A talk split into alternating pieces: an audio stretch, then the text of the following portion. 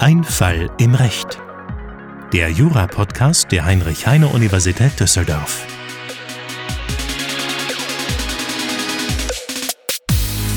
Willkommen bei Einfall im Recht, dem Jura-Podcast der Heinrich-Heine-Universität Düsseldorf mit den Fällen aus dem echten Leben. Mein Name ist Philipp Offergeld. Und ich bin Anna Kronenberg. Und wir sind beides Mitarbeiter am Lehrstuhl von Professor Potzun. Anna, du bist das erste Mal heute dabei, ne? Ja, ich habe hier heute meine Podcast-Premiere. Ja, sehr schön. Vielleicht, um das auch mal zu sagen, haben wir unsere Podcast-Teams jetzt neu geordnet. Wir haben jetzt drei neue Teams. Und zwar einmal Anna und ich. Wir sind hier heute dann. Und sonst ähm, habt ihr schon gehört, ähm, Jan und Philipp Bongartz und Tristan und Clara.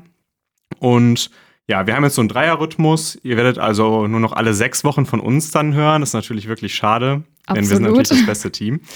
Aber ähm, dafür habt ihr jetzt ein bisschen mehr Abwechslung und das ist bestimmt ganz toll. Ja, Anna, was hast du uns heute für einen Fall mitgebracht? Ja, ich habe einen Fall vom Amtsgericht München mitgebracht aus 2011, also vom Mhm. 17.03. Und ich würde sagen, wir machen heute mal so eine kleine Reise durch den allgemeinen Teil und Mhm. äh, beschäftigen uns ein bisschen mit dem Minderjährigenrecht. Also erstes Semester eigentlich, ne? Genau, perfekt für die ganzen neuen Erstis, die dieses Semester angefangen haben. Genau, wir geben uns Mühe, das möglichst einfach zu erklären, damit ihr auch gut mitkommt. Denn das, was hier vorkommt, ist eigentlich ja am Ende des Semesters dann Basiswissen, würde ich Ja. sagen. Solltet ihr auf jeden Fall dann drauf haben. Ja, was ist denn hier passiert? Also, die Klägerin ist erst 17 Jahre alt und wollte sich ein Tattoo stechen lassen. Mhm. Und also es geht zwar nicht so ganz aus dem Sachverhalt heraus, aber ich glaube, es war eher eine spontane Aktion. Wahrscheinlich, ja. Und ja, auf jeden Fall ist sie dann zum Tätowierer gegangen und hat sich ein, äh, was war das, irgendein Kreuz. Ein koptisches Kreuz tätowieren lassen. Genau. wir haben eben erstmal geguckt, was das ist. Ja, Das ist anscheinend irgendwas aus dem ursprünglich ägyptischen. Das ist so ein Kreuz, das besteht aus einem T und einer Schleife obendrauf. Hat man vielleicht schon mal gesehen. Ähm, Finde ich persönlich eher weird. Muss ich schon zugeben. schon so ein bisschen. Du hast auch keine Tattoos, oder? Nee, nee. Ja, Ich würde es eh bereuen, deswegen. okay. ja. Aber ähm, ja, auf jeden Fall hat sie sich das stechen lassen und hatte vorher aber auch irgendwie keine Einwilligung der Eltern. Also es war alles, glaube ich, wirklich eine spontane Aktion. Ja, Und ähm, ja, bezüglich der Kosten brauchte sie jetzt aber auch keine Hilfe ihrer Eltern, weil sie, ich glaube, irgendwo in einer Eisdiele oder so arbeitet. genau. Sie verdient da irgendwie 200 Euro im Monat, ne? Ja, und das Tattoo hat 50 Euro gekostet. Auch viel zu günstig, oder?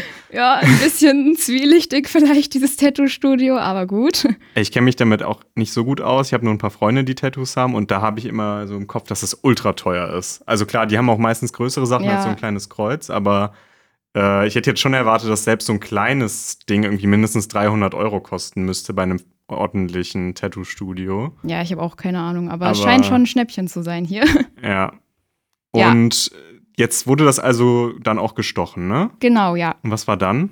Ja, dann ist sie ja wieder nach Hause gegangen und eine Woche später oder irgendwie so ungefähr eine Woche später Mhm. ist ihr dann anscheinend aufgefallen, dass vielleicht doch alles ein bisschen zu spontan war. also sie behauptet jetzt, dass ihr das Tattoo nicht mehr gefällt, weil es schief sei und Mhm. äh, irgendwie ungenau gestochen, also irgendwie so Mhm. verwaschen oder verschwommen, ich weiß nicht. Also ich glaube, Tattoos sehen ja immer nicht so schön aus, wenn die so ähm, ja, ungenau sind. Ja. Ne? Und ähm, ja, geht jetzt zurück zu diesem Tätowierer und möchte, dass dieser ihr das weglasert. Mhm. Okay, also sie hat dann dieses Tattoo bekommen, es hat ihr nicht gefallen und ist dann zu ihm hingegangen und hat gesagt, hier das Tattoo, das ist irgendwie schief, ähm, bitte entfern mir das wieder. Ich möchte das nicht haben, ne?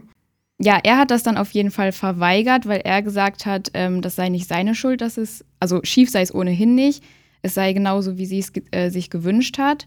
Und dieser verwaschene Look sei eher ein Resultat daraus, dass sie halt versucht hat, das mit irgendwelchen Gegenständen abzukratzen oder Oh. so. Also wahrscheinlich saß sie zu Hause und hat es richtig bereut und dachte sich, oh nein, wie kriege ich das schnell weg? So eine Mhm. jugendliche Naivität vielleicht so ein bisschen.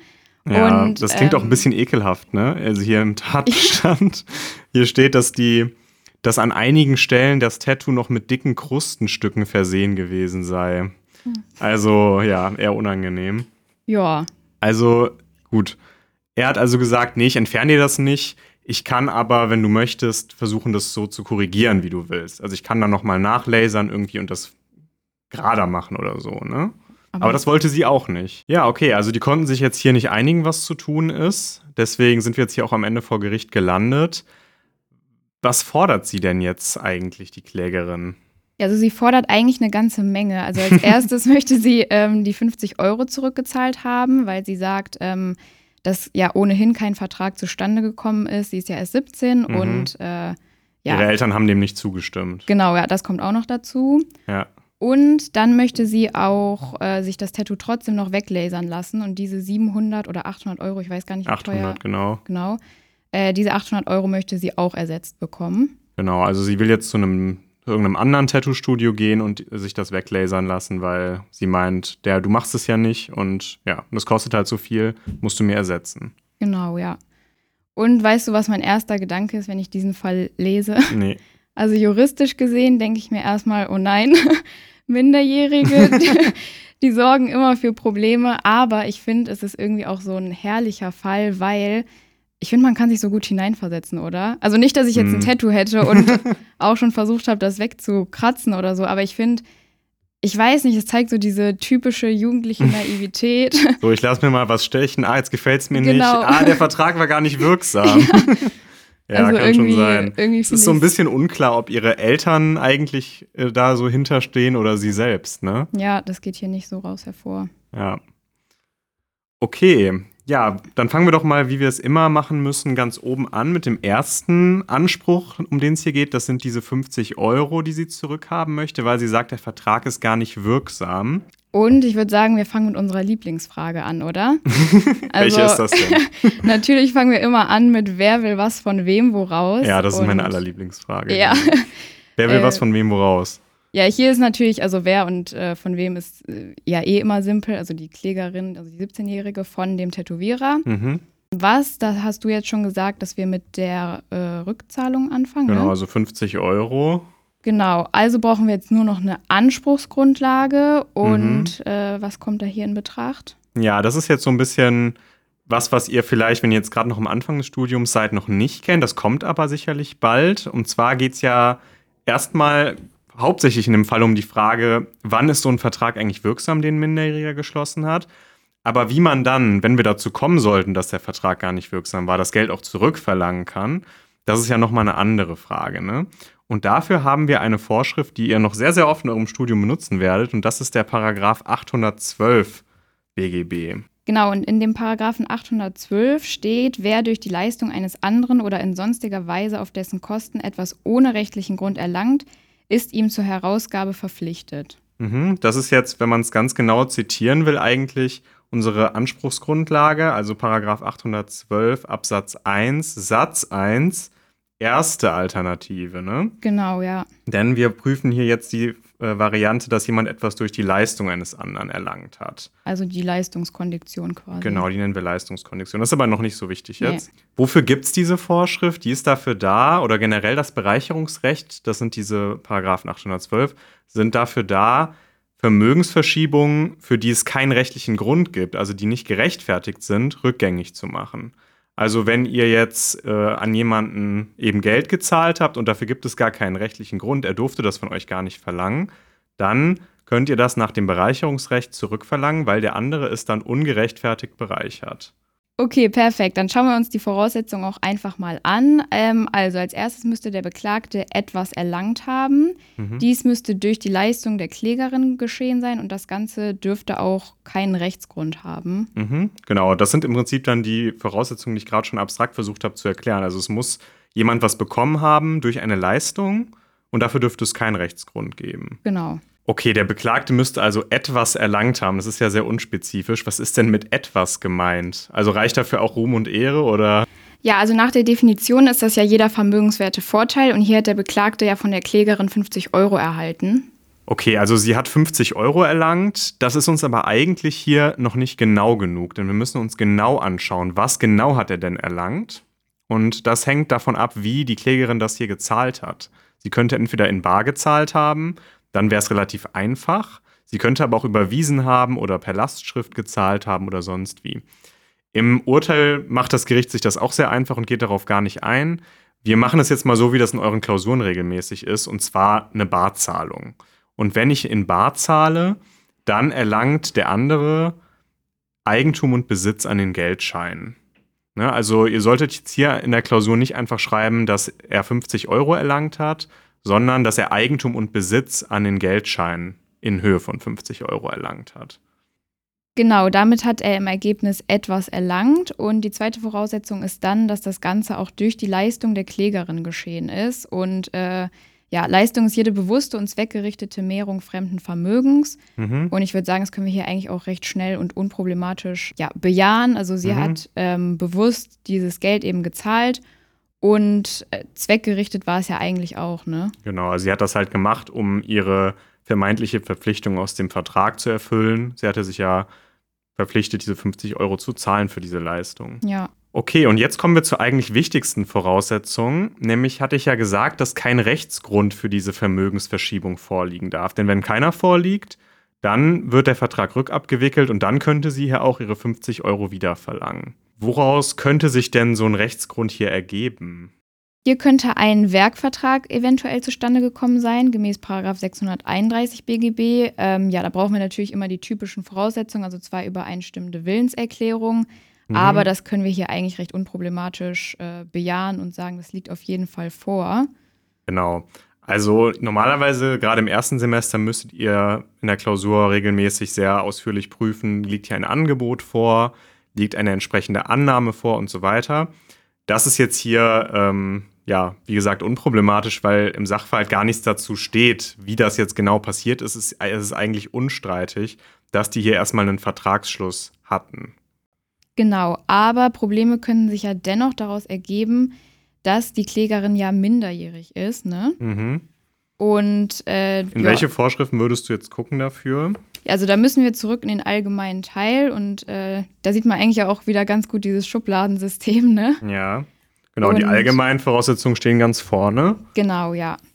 Und dafür würde ich sagen, gucken wir mal in den Paragraphen 106 BGB oder ich lese ihn einfach mal vor. Mhm. Äh, ein Minderjähriger, der das siebente Lebensjahr vollendet hat, ist nach Maßgabe der Paragraphen 107 bis 113 in der Geschäftsfähigkeit beschränkt. Genau, also so in Abgrenzung zu noch kleineren Kindern, also sagen wir mal einem Fünfjährigen, der geschäftsunfähig ist, ist sie hier beschränkt geschäftsfähig. Und Dafür müssten wir jetzt als nächstes einen Blick in den 107 werfen, ne? denn da steht jetzt drin, was für unseren Fall relevant ist. Ja, also in Paragraph 107 steht ja, dass der Minderjährige zu einer Willenserklärung, durch die er nicht lediglich einen rechtlichen Vorteil erlangt, der Einwilligung seines gesetzlichen Vertreters bedarf. Und vielleicht erstmal noch zu den gesetzlichen Vertretern. Äh, dort findet man Vorschriften in den Paragraphen 1626 und 1629. Genau, also wer ist gesetzlicher Vertreter normalerweise eines Kindes? Ja, die Eltern. Genau. Und diesen 107, den gibt es eben, um das Vermögen des Minderjährigen zu schützen. Also er soll jetzt nicht mit sieben einen Vertrag schließen, äh, wo er sich verpflichtet, eine Million Euro zu zahlen. Ne? Ja. Deswegen sagt das Gesetz, da müssen deine gesetzlichen Vertreter einwilligen. Ist ja durchaus sinnvoll. Ja. Und jetzt müssen wir aber erstmal prüfen, ob denn dieser Vertrag, den wir hier jetzt haben, nämlich diesen Werkvertrag, diesen Tattoo-Studio-Vertrag, ob der denn auch überhaupt unter diesen 107 fällt.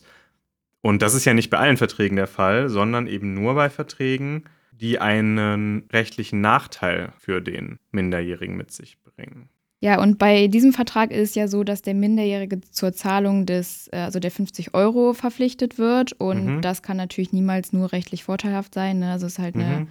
äh, ja, Leistungspflicht. Genau.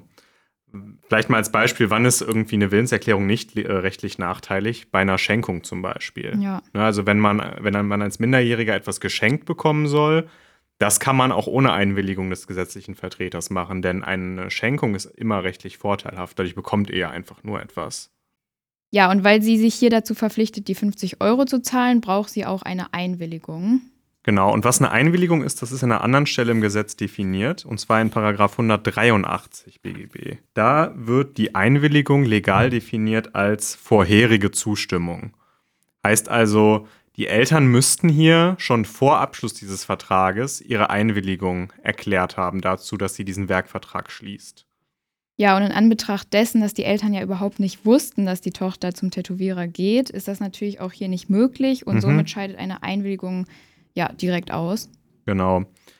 Und was hat das dann zur Folge, wenn die Minderjährige ihren, diesen Vertrag ohne Einwilligung schließt? Ja, was das zur Folge hat, können wir aus 108 Absatz 1 ziehen. Und zwar steht dort, dass wenn der Minderjährige einen Vertrag ohne die erforderliche Einwilligung des gesetzlichen Vertreters schließt, so hängt die Wirksamkeit des Vertrags von der Genehmigung des Vertreters ab. Mhm. Und, und, Genehmigung ist auch genau. legal definiert ne, im Gesetz. Genau, in Paragraph 184 und das ist halt einfach die nachträgliche Zustimmung. Genau, das heißt, der Vertrag wäre erstmal unwirksam, schwebend. Also er ist sozusagen in einem Schwebezustand. Die Eltern können aber auch nachträglich noch sagen, ja, damit bin ich einverstanden. Da hat mein Minderjähriger, äh, mein, mein Kind sagt er wahrscheinlich eher, einen guten Deal gemacht vielleicht, ja.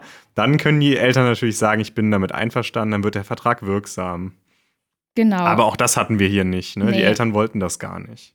Okay, und damit ist unser Zwischenergebnis jetzt erstmal, dass der Vertrag unwirksam ist. Genau, denn wir haben weder eine vorherige Einwilligung der Eltern gehabt, noch haben die Eltern im Nachhinein ihre Genehmigung erklärt. Aber es gibt jetzt noch eine weitere Vorschrift, die der Minderjährigen hier am Ende, ja, helfen kann man eigentlich nicht sagen, weil jetzt will sie es nicht mehr, aber eine Vorschrift, die dafür sorgt, sorgen könnte, dass der Vertrag doch wirksam ist. Welche ist das? Genau, das ist der Paragraph 110 BGB, also das ist ja auch der sogenannte Taschengeldparagraph und ich lese ihn einfach auch nochmal vor. Ein von dem Minderjährigen ohne Zustimmung des gesetzlichen Vertreters geschlossener Vertrag gilt als von Anfang an wirksam, wenn der Minderjährige die vertragsmäßige Leistung mit Mitteln bewirkt, die ihm zu diesem Zweck oder zur freien Verfügung von dem Vertreter oder mit dessen Zustimmung von einem Dritten überlassen worden sind. Ja, wofür ist das da, diese Vorschrift? Ja, es ist ja eigentlich so ein Paragraph, der ein bisschen dafür sorgt, dass auch so ein alltägliches Leben stattfindet. Ne? Also mhm. es wäre ja auch völlig äh, schwachsinnig, sage ich mal, wenn Minderjährige überhaupt nichts kaufen dürfen mhm. ohne die Einwilligung ihrer Eltern. Und äh, ja, damit wird denen ja quasi so ein Mindestmaß an wirtschaftlicher Betätigungsfreiheit ja. vielleicht auch ähm, gewährleistet. Hast du sehr schön gesagt. Ja. ja, genau, so würde ich das auch sagen. Also der Minderjährige soll halt auch irgendwie, würde man jetzt erziehungsmäßig sagen, mhm. auch ein bisschen es lernen, vielleicht mit Geld umzugehen, ja. mit kleineren Beträgen. Ne? Er soll jetzt halt nicht sich äh, dazu verpflichten, eine Million Euro zu zahlen, wie ja. gesagt. Aber es ist ja schon irgendwie gewünscht auch, dass ein Minderjähriger vielleicht mal für 20 Euro sich irgendwie ein Buch oder weiß ich nicht was oder ein Kinoticket oder so kaufen kann. Sonst wären auch alle 18-Jährigen lebensunfähig. Ja, also das, stimmt. das würde zum Chaos führen. Genau. Ja, prüfen wir den doch mal. Die erste Voraussetzung wäre jetzt hier, dass der Minderjährige seine vertragsgemäße Leistung schon bewirkt hat. Also der Vertrag soll erst dann wirksam werden, wenn der Minderjährige gezahlt hat in dem Fall. Bis dahin kann er sich sozusagen immer noch umentscheiden, er muss es dann nicht machen. Aber ja, hier hat sie ja die 50 Euro gezahlt, deswegen liegt diese Voraussetzung vor. Genau, also diese 50 Euro müssten ihr auch zu diesem Zweck oder zur freien Verfügung überlassen worden sein. Und hier können wir ja wieder darauf abstellen, dass sie in ihrer Freizeit ja 200 Euro verdient und von diesen 200 Euro dann auch das bezahlt hat, beziehungsweise dann nur von den 50 Euro, aber dass ihr dieses selbst erarbeitete Geld grundsätzlich schon zur freien Verfügung stand und dass sie damit tun und lassen konnte, was sie möchte. Genau, also der Sachverhalt ist hier eigentlich ein bisschen dünn, aber man kann schon davon ausgehen, dass die Eltern quasi gesagt haben, das Geld, das du verdienst, damit kannst du schon machen, was du willst. Ne? Genau, ja.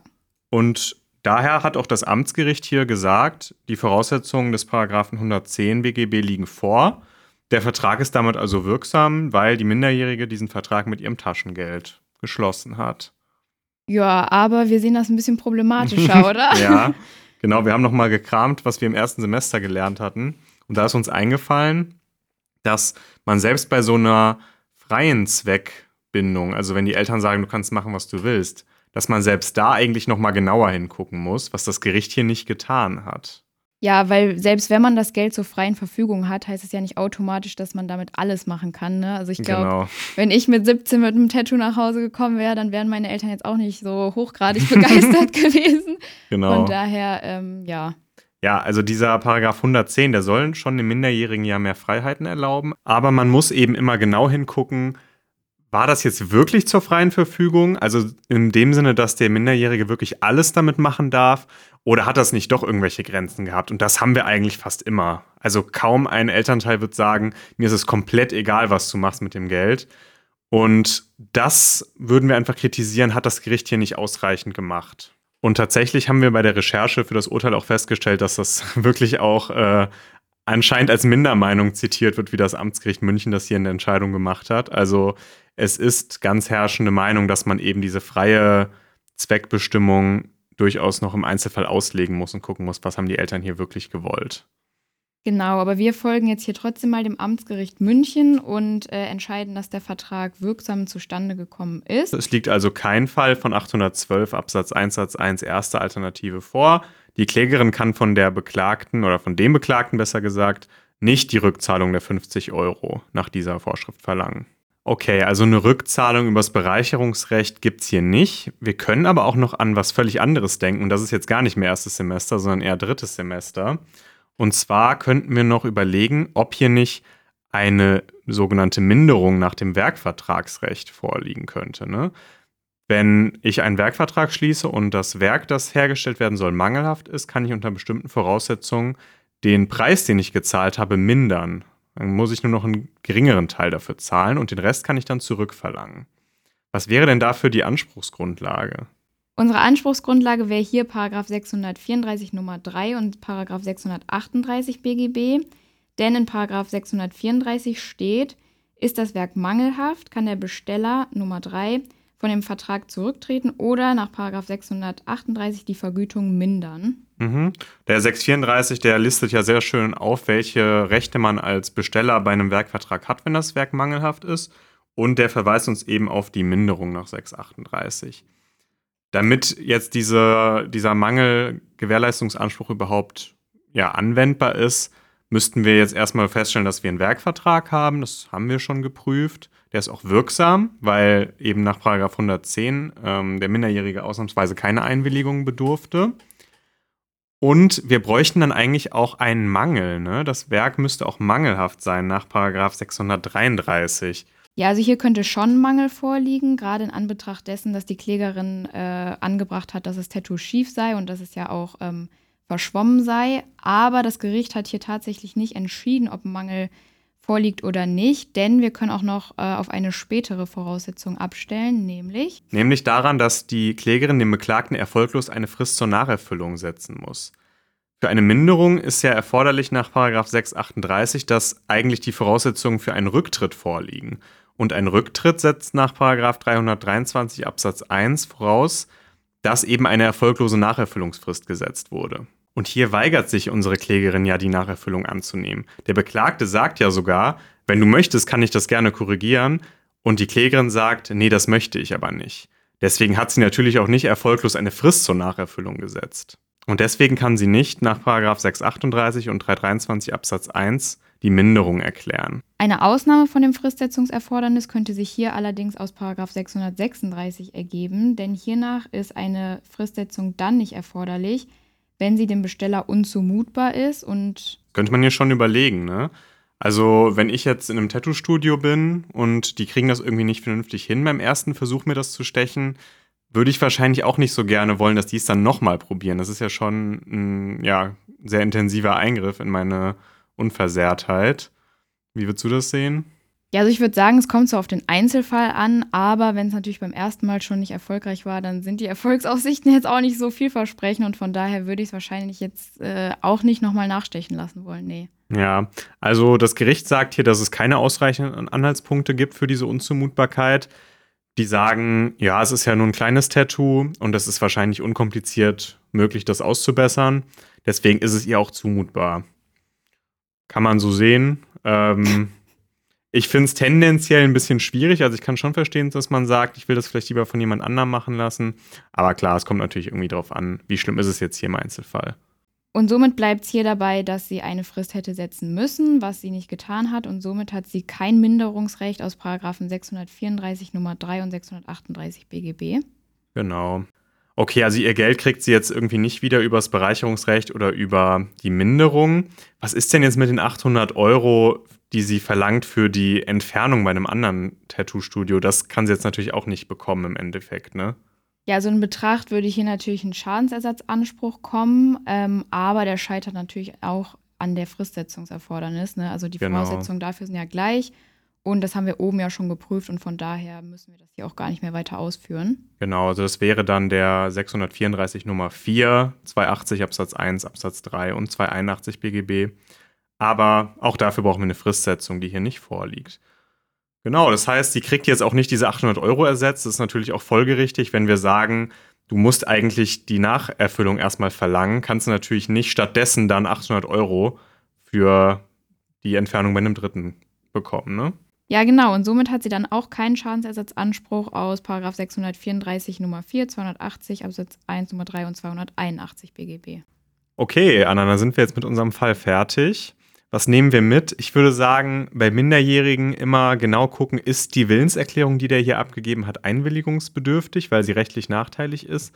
Und insbesondere dann beim Taschengeldparagraf, also 110 BGB, genau schauen, hat er das Geld hier wirklich zur freien, freien Verfügung gekriegt? Oder hat er das nur für vernünftige Sachen zur freien Verfügung bekommen? Ne? Und in den meisten Fällen wird es dann wahrscheinlich nicht so sein, dass man äh, zum Tätowierer gehen darf, auch wenn das Amtsgericht München das hier anders gesehen hat. Ja, und ganz grundlegend lohnt es sich natürlich in Fällen mit Minderjährigen immer noch mal ganz genau zu überlegen, ob man an alles gedacht hat, denn typischerweise sind die Minderjährigen ja die goldene Kuh des BGB und somit oft äh, die schützen, schützenswürdige Partei. Und ich würde sagen, da lohnt sich auf jeden Fall noch mal eine Sekunde länger drüber nachzudenken. Auf jeden Fall. Okay, dann schaut in unsere Lösungsskizze auf der Website, wenn ihr noch mal sehen wollt, wie ihr das jetzt genau in der Klausur hinschreiben müsstet. Auf jeden Fall auch hilfreich für eine Probeklausur oder so oder auch für die Semesterabschlussklausur und auch noch mal gut fürs Examen. Also schadet auf jeden Fall nicht. Und folgt uns natürlich auch gerne auf Insta, at Einfall im Recht. Da werden immer die neuesten Folgen nochmal hochgeladen und ab und zu kommen da auch nochmal andere Tipps. Von daher lohnt es sich auf jeden Fall, da mal vorbeizuschauen. Auf jeden Fall. Gut, dann danke fürs Zuhören und bis zum nächsten Mal. Tschüss.